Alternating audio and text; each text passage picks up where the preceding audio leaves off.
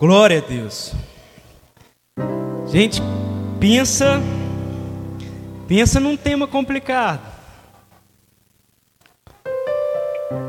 Na verdade, não é complicado. É falta de conhecimento mesmo acerca do assunto. E de antemão, queria começar pedindo perdão aos irmãos. Hoje fiquei o dia todo estudando aquilo que seria ministrado. E quanto mais eu estudei, mais eu vi a minha deficiência em meio a tal assunto. E diante disso, eu espero poder contribuir algo com vocês do pouco que eu aprendi.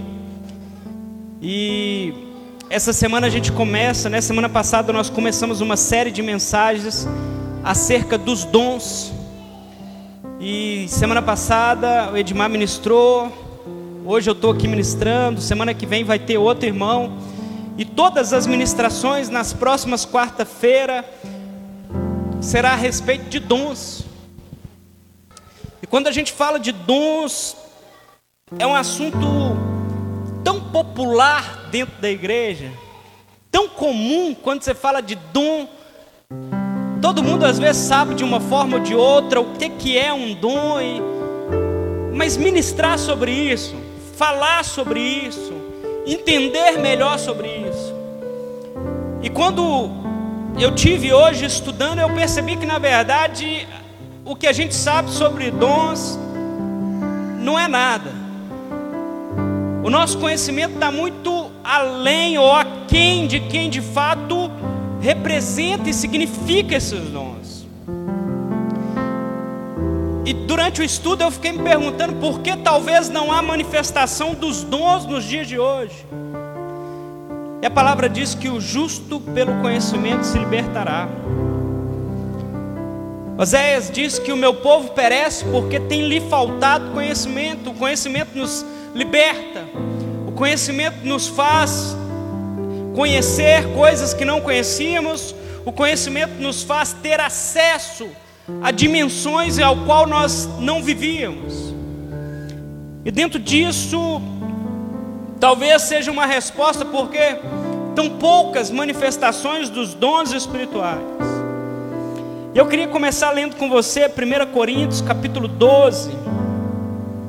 Se você puder me acompanhar, 1 Coríntios capítulo 12, o versículo é 7. 1 Coríntios capítulo 12, versículo 7. Está escrito assim: A manifestação do Espírito é concedida a cada um visando a um fim proveitoso.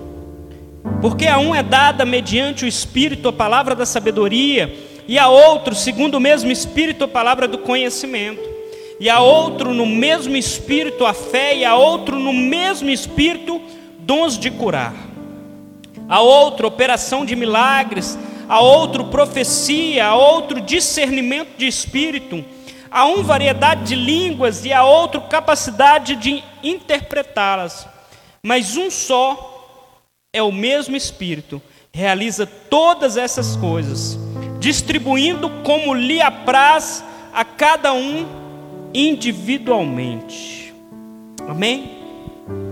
Quando a gente fala de dons espirituais e a gente sempre tem uma, uma ideia e a gente sempre fica esperando o plus e o sobrenatural. Porque os dons, ele vem de Deus, ele parte de Deus para nós e nós esperamos aquele aquela coisa sobrenatural acontecer.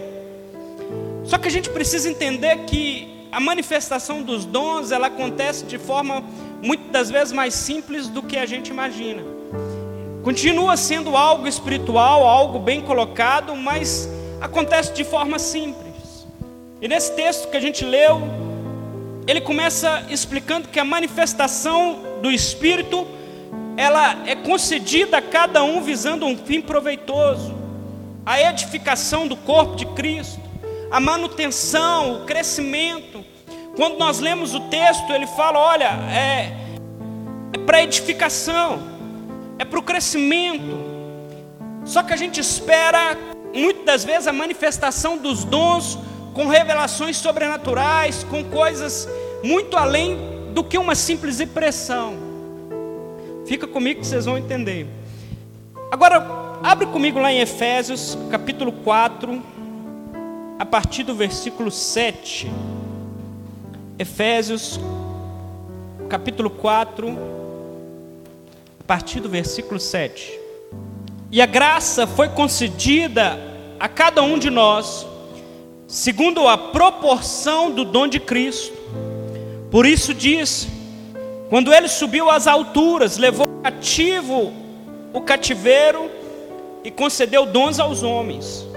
Ora, quer dizer subiu, senão que também havia descido até as regiões inferiores da terra? Aquele que desceu é também o mesmo que subiu acima de todos os céus para encher todas as coisas. E ele mesmo concedeu uns para apóstolos, outros para profetas, outros para evangelistas e outros para pastores e mestres, com vista ao aperfeiçoamento dos santos, para o desempenho do serviço, para edificação do corpo de Cristo, até que todos cheguemos à unidade da fé e do pleno conhecimento do Filho de Deus, a perfeita varonilidade, a medida da estatura da plenitude de Cristo. Amém? Esse texto, ele, ele vem completando, se podemos assim dizer, o texto de 1 Coríntios, capítulo 12. E nos dois textos ele começa deixando claro: a uns é dada a medida do Espírito, e nesse texto, e foi concedida a cada um pela proporção do dom de Cristo. E se a gente começasse perguntando de onde vêm os dons, talvez à medida que a gente vai fazendo perguntas, vai clareando as respostas. Acredito que essa pergunta não é difícil para a gente, a gente sabe que os dons vêm de Deus, que os dons são presente de Deus. E a palavra grega para dom é charisma, ou como a gente fala aqui, carisma. Favor de alguém que recebe algo sem mérito algum, sem mérito próprio, favor que alguém recebe sem merecer. E eu gosto muito de olhar para o dom, entendendo que seria um presente de Deus para o homem, um ato de amor de Deus para o homem, ou melhor dizendo, um presente do noivo para a noiva. Quando a gente olha para o Novo Testamento, a gente vê Jesus em todo tempo fazendo analogia entre o casamento judaico como uma forma representativa da volta de Jesus. Quando ele fala, olha, quando eu vou voltar eu não sei, só o Pai sabe. Na cultura judaica, o noivo ia, estabelecia um noivado com a noiva, ele dava presentes à noiva, à família da noiva, e depois ele voltava com o seu pai para sua casa. E o momento que ele iria buscar a noiva era o pai que determinava, ele não sabia. Por isso que quando Jesus pergunta, e aí, quando você vai voltar? Ele fala, olha, eu não sei, meu pai que sabe. A direção é dele, é ele que está conduzindo. E Jesus, em todo o Novo Testamento, ele vem fazendo essa analogia, esse simbolismo entre a relação dele com a igreja, a relação dele com o povo de Cristo, em relação ao povo que ele veio remir e resgatar. Por isso que quando nós lemos esse texto de Efésio, diz assim: quando ele subiu as alturas, levou cativo a cativeiro e concedeu dons aos homens. O dom é um presente para a noiva. O dom é uma forma da igreja se manifestar ou da igreja reproduzir a identidade do noivo. Antes da vinda de Jesus, o governo da igreja era formado por reis, era por rabinos, por sacerdotes, por levitas mas Jesus, quando vem, Jesus agora estabelece um novo parâmetro. Ele diz: olha, a partir daí agora a gente tem uma nova aliança. A questão não é mais da forma que pensava que seria, não será mais os rabinos, não será mais os levitas e sacerdotes, mas agora a partir daí a gente vai instituir uma nova aliança no meu sangue. E dentro dessa nova aliança, agora a gente vai estabelecer apóstolo, profeta, evangelista, pastor e mestre. Assim como nós lemos nesse texto de Efésios, Cristo agora vem fazendo um novo parâmetro, ele vem trazendo uma nova divisão, uma nova dimensão, uma nova etapa. Ora, a igreja até aqui ela caminhou dessa forma, através de reis, profetas, levitas, sacerdotes, mas a partir desse ponto, a gente muda de fase, porque agora todo mundo é sacerdote, todo mundo tem acesso ao Senhor. Agora, diante da instituição como autoridade, a gente, o Espírito Santo vai conceder uns para apóstolo, outros para profetas, outros para evangelista, pastor e mestre. Quando a gente fala de dons, a gente precisa entender um pouco que há uma divisão entre dons ministeriais e dons espirituais. Quando a gente fala de dons ministeriais, a gente está falando desses cinco ministérios: apóstolo, profeta, evangelista, pastor e mestre. Mas quando a gente fala de dons espirituais, a gente está falando daquilo que está lá em Coríntios. A um deu espírito, palavra de sabedoria, a outro palavra de conhecimento, a outro dom da fé.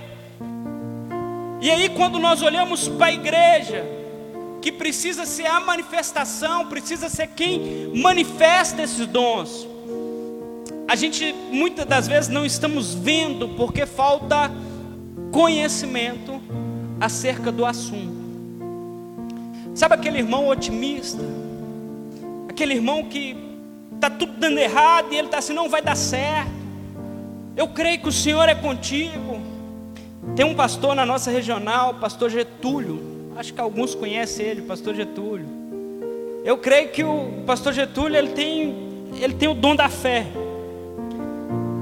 Pensa num cara que quando você chega perto dele, você sai de lá voando. O pai dele morreu e a mãe dele morreu esse ano, e você liga para eles, ele que consola você, ele que tem uma palavra, você fala assim: meu Deus, como que consegue? Só que nós não conseguimos olhar para isso como uma dimensão espiritual. A gente está confundindo dons espirituais com talentos. E são duas coisas diferentes. E a igreja precisa manifestar palavra de sabedoria. Tem irmãos que têm o dom de palavra de sabedoria, que tem uma palavra no momento específico. Tem aqueles que têm palavra de conhecimento, são os mestres aí que ensinam. Outros o dom das fé, outros dons de curar. E engraçado que há uma observação que não é o dom de curar, são dons de curar. Muitas das vezes o Senhor e o Espírito vai manifestar no nosso meio com talvez a pessoa tem dom de cura e às vezes você fala assim, não, fulano cura é, pedra nos rins, um exemplo.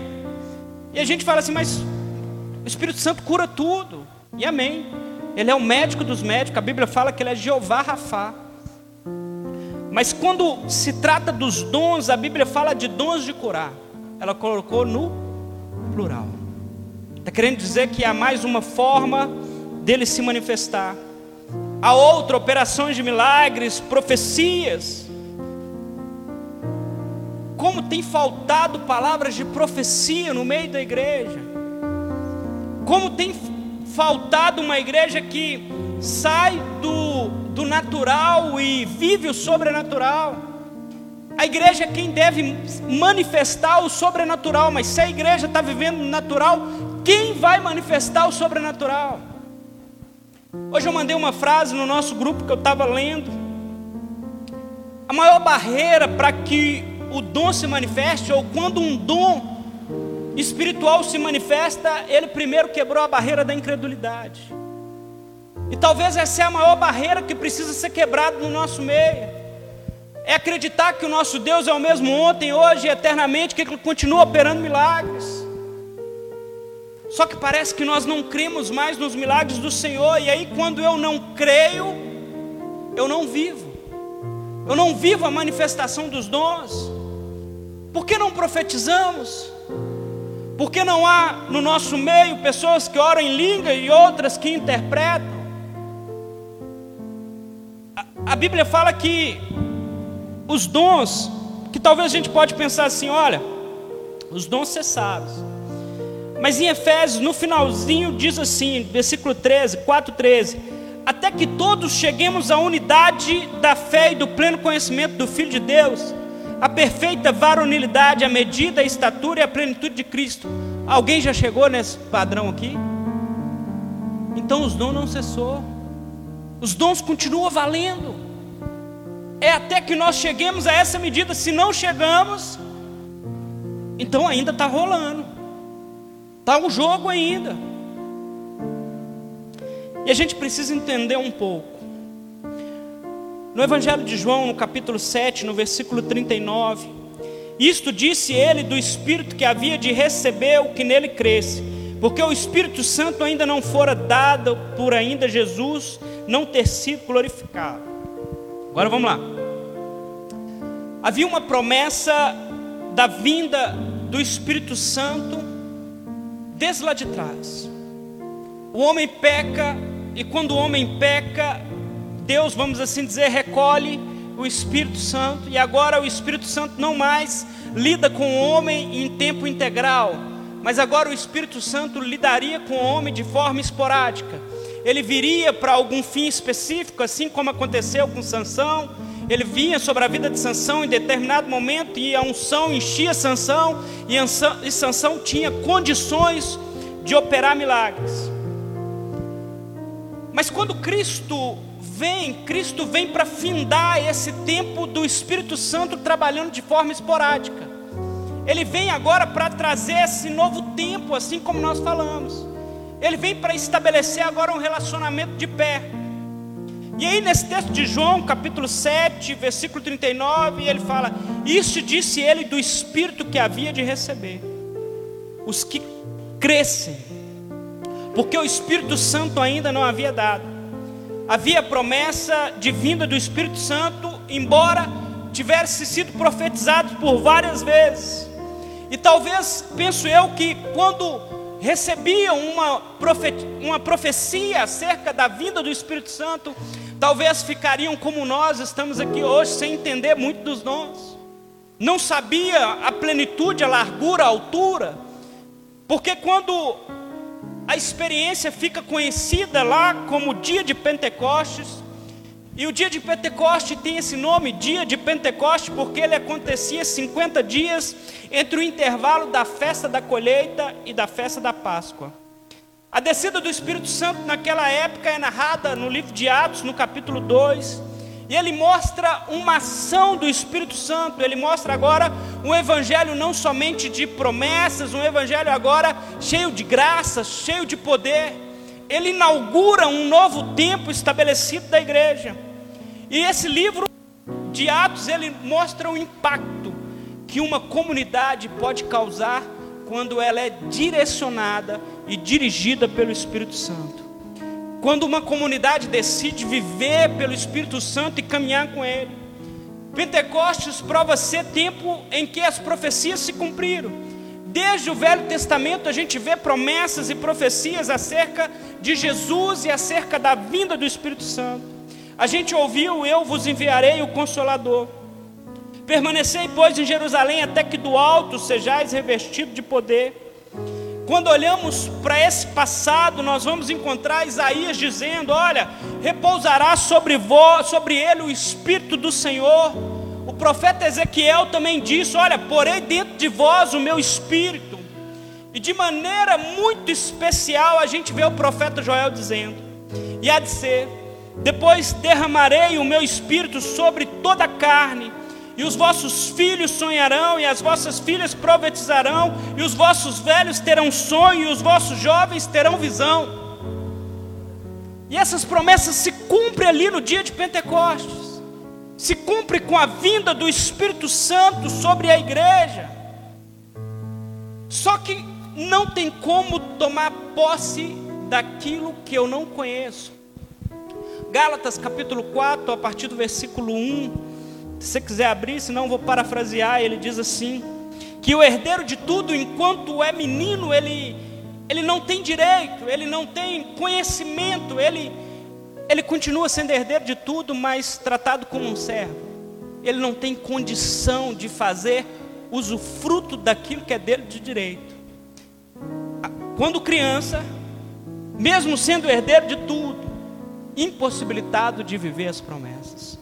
E da mesma forma, nós somos herdeiros das promessas do Senhor, somos herdeiros que o Espírito Santo habita em nós, que os dons não cessaram, que os dons continuam operando, mas por que, que os dons não são mais estabelecidos no nosso meio?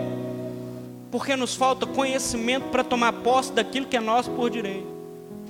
enquanto esse conhecimento não expandir, enquanto aquilo que é espiritual não transcender o natural, enquanto essas duas atmosferas e realidade não se cruzar dentro de nós e não gerar inconformismo, como diz o apóstolo Paulo, olha, buscai com zelo os dons. Enquanto a gente não decidir que é um novo tempo, que é um tempo de avivamento, que Jesus está voltando e que a igreja precisa responder, que a igreja precisa manifestar esses dons porque ela precisa responder. O dom não é para vanglória nossa, o dom não é para que a gente seja melhor do que o outro. O dom é para que o incrédulo olhe e possa ver a manifestação de Cristo na nossa vida. O dom é para isso. Vocês estão comigo? Pode dar um glória a Deus de vez em quando, é de graça. Quando a gente fala de dom, a gente precisa entender que o dom é espiritual ele difere-se do talento. Talento é uma coisa natural, eu nasço com um talento. Mas o dom não. O dom ele vem de Deus. Não tem como o homem se gloriar do dom. O dom não é dele, o dom é de Deus. O dom espiritual, por sua vez, se difere do talento, pois enquanto o talento é inerente a todos, todo mundo tem um talento. Os dons não. Os, dan, os dons são especificamente para os cristãos. Os cristãos que possuem os dons. É para nós, diga assim, é para mim. Eu tomo posse. 1 Coríntios capítulo 14, versículo 12, ele diz assim: Assim também vós, como desejais dons espirituais, procurai abundar neles para edificação da igreja. O dom serve para edificação, para capacitação do corpo de Cristo. Quando a gente olha para o significado no grego, literalmente, dessa palavra edificação da igreja, a palavra é construção, é construir. E a igreja, então, ela é construída, a ferramenta para a construção da igreja é os dons. Então, se os dons é tão importante, é uma ferramenta para a construção da igreja, a gente se entende que quando não tem manifestação de dons, não há uma edificação da igreja. Ou quando a manifestação dos dons acontece de forma regrada, de pouca, pouco, a igreja vai sendo edificada muito mais devagar do que se houvesse o entendimento e todos nós manifestássemos o dom. Seria todos nós trabalhando para a edificação da igreja. Quem edifica a igreja somos nós. Nós edificamos a igreja com o dom que Deus colocou sobre nós para servir a própria igreja, para servir o outro, com a finalidade de glorificar Deus. Os dons foi dado por Ele, precisa apontar para Ele. E o dom também serve para lembrar para o homem que a glória é de Deus. Que o homem por si só não tem condição de nada. Que a glória é dele. E por que, que a gente não vê a manifestação dos dons nos dias de hoje? Talvez por nos faltar conhecimento. Talvez um assunto tão amplo como esse, tão importante no meio da igreja, ele deveria ser mais pregado. E cada dia mais eu vejo Deus nos conduzindo aqui em Lagoinha Nacional. Porque nós vamos falar desse assunto quase até o final de dezembro, até dia 17 de dezembro, se eu não me engano. Deus está querendo tratar conosco, Deus está querendo nos usar, Deus está querendo manifestar. Às vezes a gente acha assim, olha, a gente quer muito ter. Vou dar um exemplo de, de profecia. A gente quer ter a profecia, a interpretação da profecia. A gente quer ter a palavra e o discernimento da palavra. E às vezes Deus não te deu as duas coisas. Deus, às vezes Deus te dá uma profecia, mas não te dá a interpretação. A gente quer, muitas vezes, um negócio muito sobrenatural. O Luciano Subirá fala um negócio que é muito interessante. Ele fala: a gente quer que essa, os dons espirituais, para quem está manifestando ele, para quem está entregando, é muito simples. Mas para quem está recebendo é plus. Porque são contextos diferentes, são atmosfera diferente. Talvez se Deus virasse para mim e falasse assim: olha, fala para aquela pessoa, Jesus te ama.